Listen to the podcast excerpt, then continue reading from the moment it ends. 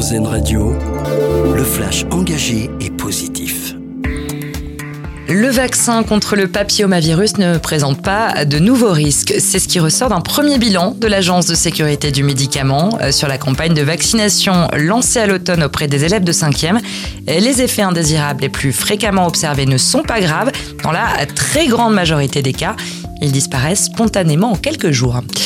À la suite de la COP28 à Dubaï, le président des Émirats arabes unis annonce la création d'un fonds de 30 milliards de dollars consacré aux solutions face au changement climatique. L'objectif est aussi d'atteindre les 250 milliards d'ici 2030. Le roi Charles III est aussi sur place aujourd'hui. Il dit prier pour que cette COP soit un tournant décisif pour réduire les émissions.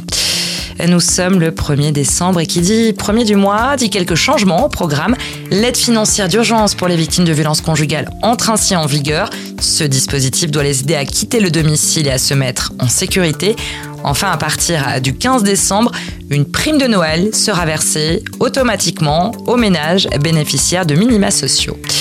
Plus de 26 000 personnes attendues à Rennes ce soir pour le match de l'équipe de France féminine de foot. C'est tout simplement un record depuis 2019. Les Bleus d'Hervé Renard reçoivent l'Autriche au Roison Park, une enceinte à guichet fermé, une fréquentation qui atteste du succès grandissant du foot féminin. La Coupe du Monde en Australie cet été a notamment été très suivie avec des records d'audience. On termine avec notre dossier solution à lire sur marcel.media. Euh, vous y trouverez un reportage sur une plateforme qui met en relation des étudiants et des établissements pour seniors.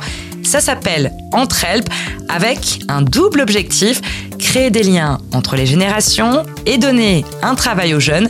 Les étudiants sont en effet rémunérés pour assurer des animations musicales, artistiques ou culturelles au sein des EHPAD entre elles a été lancée au printemps 2022.